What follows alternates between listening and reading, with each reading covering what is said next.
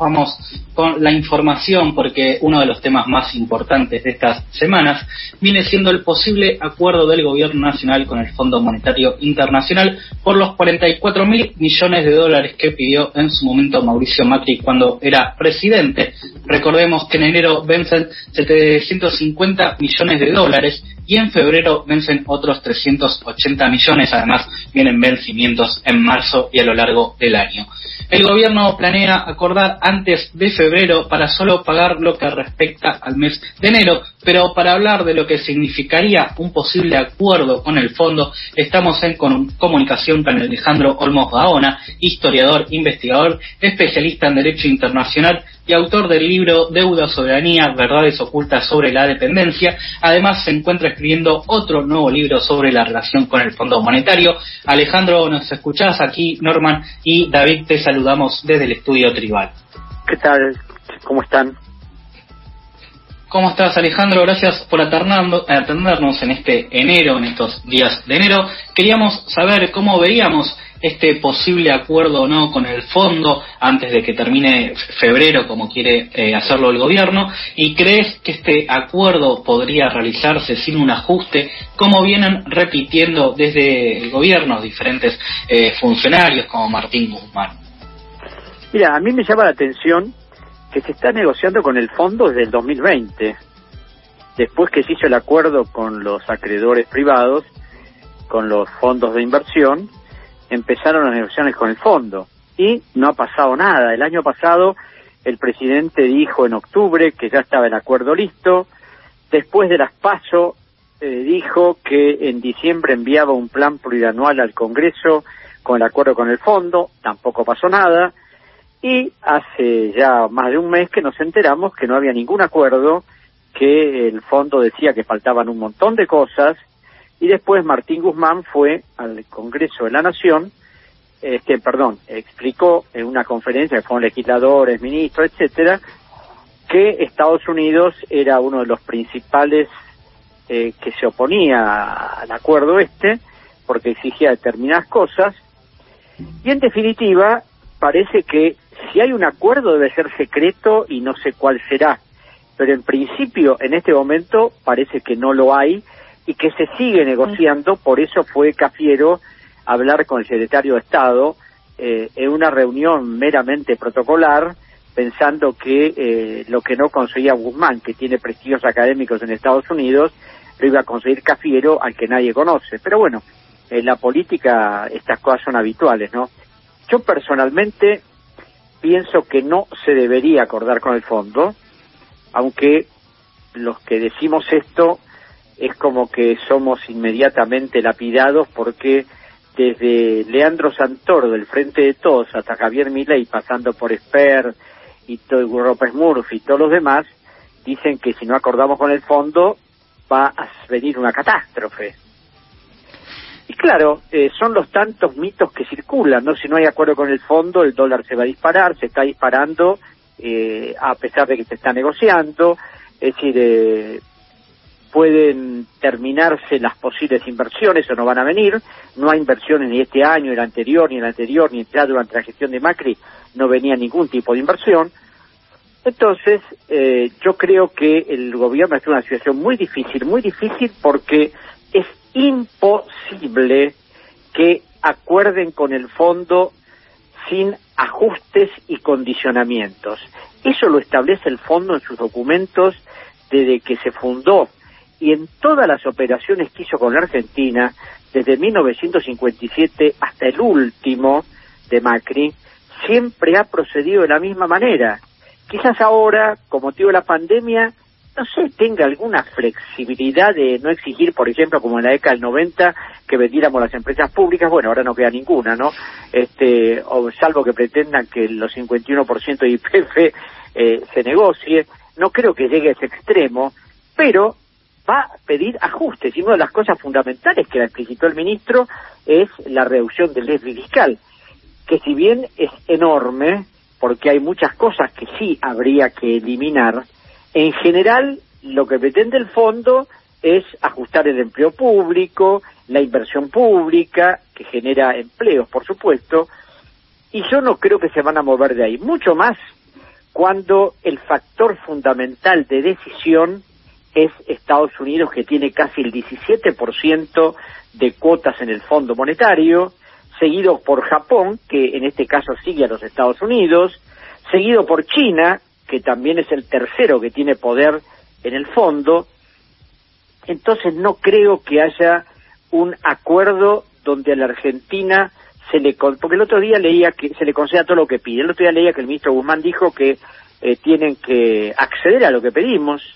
Ahora, lo que no entiendo es que un tipo versado en estas cosas de negociaciones internacionales diga semejantes disparates que no se las cree nadie. O sea, el fondo nos va a dar 10 años de plazo en un acuerdo de facilidades extendidas y cuatro de gracia para empezar a pagar en el 26 a cambio de nada. ¿Ustedes lo creen acaso? No, no, sería medio sorprendente, ¿no? No, no, es, es, es, insólito, es insólito y no tiene nada que ver con las políticas del fondo. Por otra parte, como el fondo por su estructura está absolutamente blindado a que algún país le haga algo, entonces pueden seguir exigiendo, pueden seguir pidiendo, total, eh, saben que en definitiva la Argentina va a acordar porque lo ha hecho siempre. Siempre se ha sometido a esta especie de eh, tutoría del fondo en políticas económicas y más allá de los discursos en los que no creo, seguramente van a terminar acordando. Me parece impensable que no acuerden con el fondo. Ojalá no lo hicieran. Pero eh, mi experiencia a través del análisis histórico de los 28 acuerdos con el fondo es que siempre se termina acordando. Claro, posiblemente haya algo en el acuerdo que le den un poco de changüí al gobierno, entonces el gobierno va a mostrar una derrota como si fuera una victoria. Lo mismo que hizo con las PASO y lo mismo que hizo que el, el, el 2020 con el acuerdo con los fondos de inversión, donde después de cuatro ofertas fracasadas, finalmente los acreedores consiguieron casi lo que querían, con una quita nomás, y fue esto exhibido como un verdadero triunfo. Claro, ¿no? Eh, esto de los discursos es muy característico, ¿no? Y te quería preguntar algo con respecto a esto. El año pasado, en la apertura de las sesiones del Congreso, el presidente amagó con eh, investigar a los que tomaron la deuda, las responsabilidades de los que la dieron, esta deuda de 44 mil millones, ¿no? Pero no pasó nada vos sos una persona, digamos, que promueve ¿no? la idea de investigar ¿no? la deuda externa, ¿no? sus responsabilidades. ¿Cuál es la importancia de esa investigación? Y mira, la importancia es porque una de las cosas fundamentales es que hubo más alrededor de 86 mil millones de dólares que se fugaron del país. Y indudablemente eh, la plata del fondo sirvió para favorecer esa fuga. Lo que está prohibido por el artículo quinto y sexto de su convenio constitutivo de que si el fondo advierte que eso ocurre, tiene que eh, decirle al gobierno que ejerza los controles necesarios y si el gobierno no lo hace, sancionarle y cortarle el flujo de fondos, cosa que el fondo no hizo violando dos normas importantes de su convenio constitutivo. Ahora bien, la importancia de establecer eso de la fuga es porque a través de datos que tengo, gente que fugó no había declarado en la AFIP eh, bienes que justificaran lo que compró. O sea, hay personas que han comprado 50 millones de dólares y declararon que tenían apenas dos o tres. Entonces, una investigación podría determinar quiénes fugaron y qué declararon en la AFIP esos que fugaron. Si tenían solvencia suficiente para comprar esos dólares. Hace poco, precisamente, un amigo mío que ha sido funcionario, Horacio Robeni, me contaba que en Tucumán un señor que tenía una especie de cadena de supermercados dejó 1.200 personas en la calle, las indemnizó con el 60% a pagarle en cuotas porque dijo que estaba fundido y que no tenía ninguna posibilidad de pagarles más. Ese mismo señor que hizo eso había comprado 16 millones de dólares en el 2018.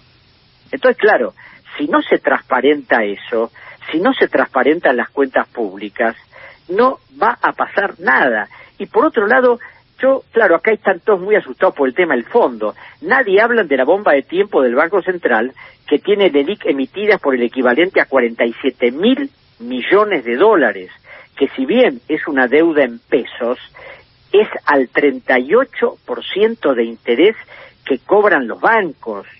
que son los únicos que se ven favorecidos con esas operaciones. Alejandro, eh, te quería hacer una consulta porque en los últimos días, en las últimas semanas, se vienen dando diferentes notas de economistas de diferentes partes del mundo, de Argentina, con este, prestigiosos economistas, que dicen que el acuerdo con el macrismo violó los principios del fondo, esto lo sabemos, pero ¿qué significa que ahora empiecen a salir estas notas? ¿Sentís que es como un apoyo al gobierno de, de Alberto Fernández en este posible acuerdo? ¿Pensás que es como una presión que se le puede hacer al fondo, si es que se le puede hacer alguna presión al fondo? Mira, yo eh, preparé un escrito hace ya tiempo que presentó Soberanos en noviembre, diciendo que eh, como el Fondo Monetario violó tres artículos fundamentales de su convenio constitutivo. El primero, que eh, podía otorgar un stand-by, pero tenía que pedir garantías si no las pidió. El segundo, que es el artículo quinto, que habla de que si los objetivos no se cumplieron, tiene que exigirle al gobierno que dé explicaciones. Y el tercero que mencionaba recién, que es el artículo sexto. Ahora, para aclarar estas cosas que se hablan del fondo y se habla mucho y se sabe poco. Es decir, esto son violaciones ex post, después, no en el momento de suscribirlo. Porque si bien el acuerdo con el fondo, esos 57 mil millones que se firmaron, que al final llegaron 44, fue un préstamo exorbitante, sin antecedentes en la historia del fondo. Los que hablan de que fue un préstamo ilegal no saben lo que dicen porque no conocen no solo el convenio constitutivo, sino los reglamentos y el estatuto del fondo y las facultades que tiene el directorio para hacer lo que se le cante y prestar la plata que se le cante cuando se le cante. Porque si bien la normativa general es que se puede prestar el equivalente al 135% de los derechos especiales de giro y en algunos casos excepcionales, como sería el caso de la Argentina, se podía prestar el 435%. Si teníamos 5 mil millones, podría haberle prestado a la Argentina alrededor de 20 mil millones, no 57. Pero cuando uno lee los articulados donde están las facultades de los directorios y de todo lo demás, te das cuenta que inclusive pueden modificar las reglas y no solo pueden modificar las reglas, sino que en determinados casos pueden hacer préstamos excepcionales. Es decir, correr al fondo por ahí es un verdadero disparate porque el fondo sabe lo que hace. Es decir, eh, no son ingenuos, por eso indudablemente es un poder enorme el que tienen, que además de ese poder enorme se han blindado de tal manera que no existe la menor posibilidad de enjuiciar al fondo en ningún tribunal internacional, ni al fondo, ni a sus directores, ni a sus operadores, ni a todos los que laburan ahí, excepto, excepto que eso es lo que podría hacer el gobierno y se ve que no tiene la menor intención de hacerlo, que al poder probar que el fondo violó eh, normas de su convenio constitutivo, al no controlar que las divisas se iban, sabiendo que se iba porque tenía un funcionario del fondo en el Banco Central y además el gobierno le informaba día a día la política monetaria, al no haber hecho todo eso que a la Argentina le ha causado un enorme perjuicio, el gobierno podría recurrir al Tribunal Internacional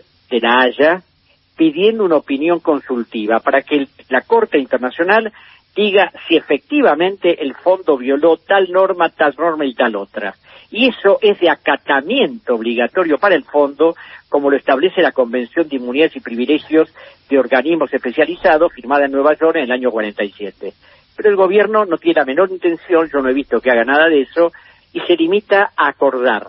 Acordar y, por supuesto, otra de las cosas que cualquier persona que lee eh, los informes del Banco Central se preguntaría, si hacemos un acuerdo, ¿con qué vamos a pagar dentro de cuatro años, ¿de dónde va a salir la plata? ¿De la lluvia de inversiones? ¿Del crecimiento? Porque el Banco Central está fundido.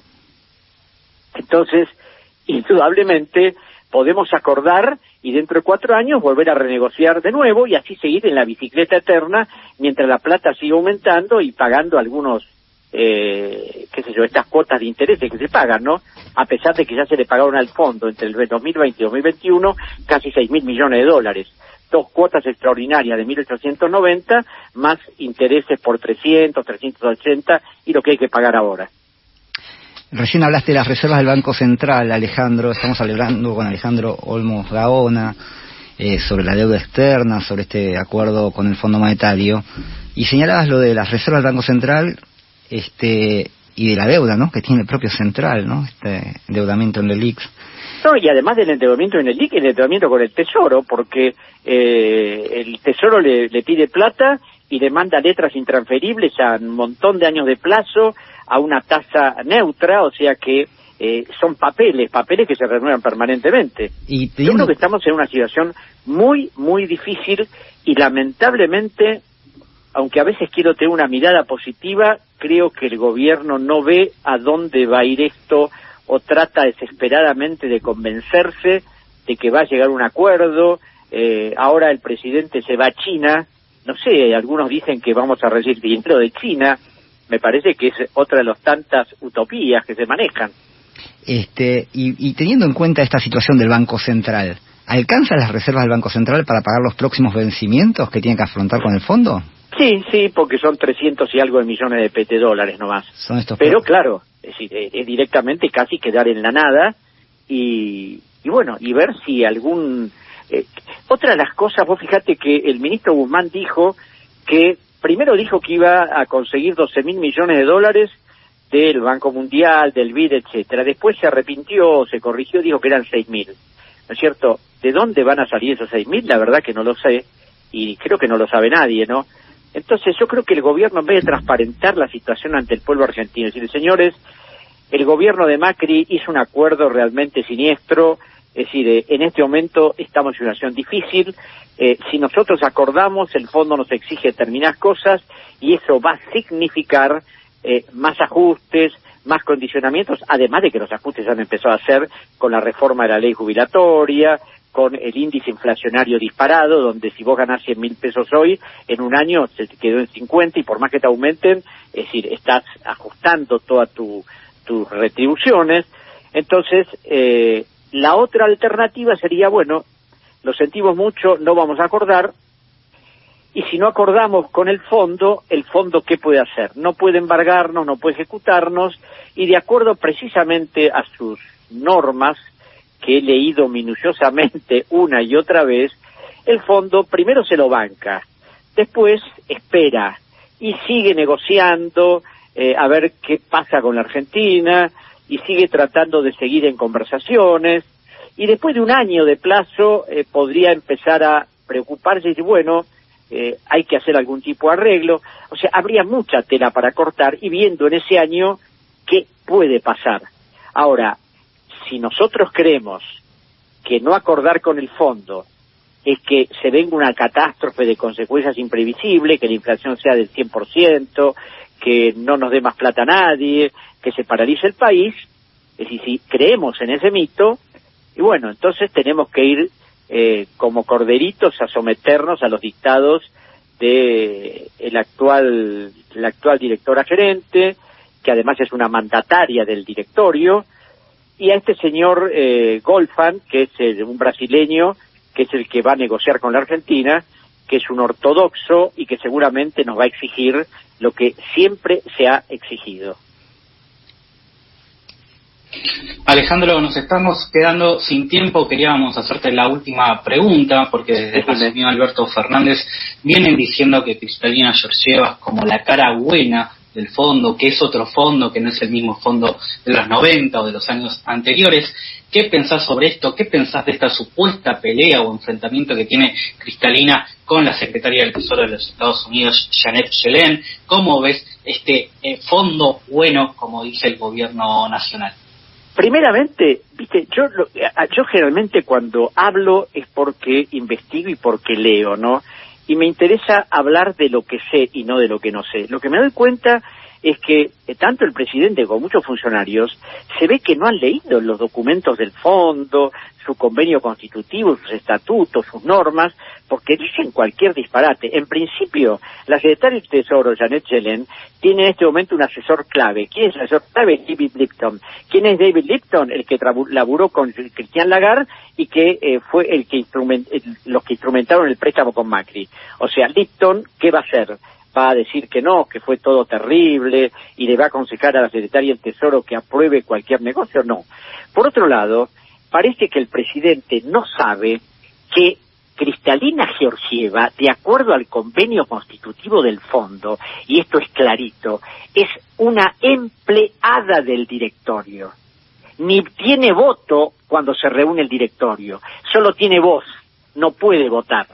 Ella se limita a ejecutar lo que el directorio decide. Y el directorio, que depende de alguna manera de la Junta de Gobernadores, ¿por quién está controlado? Por los Estados Unidos, que es el único país que tiene poder de veto y es el que siempre puede decidir cómo se hacen las cosas.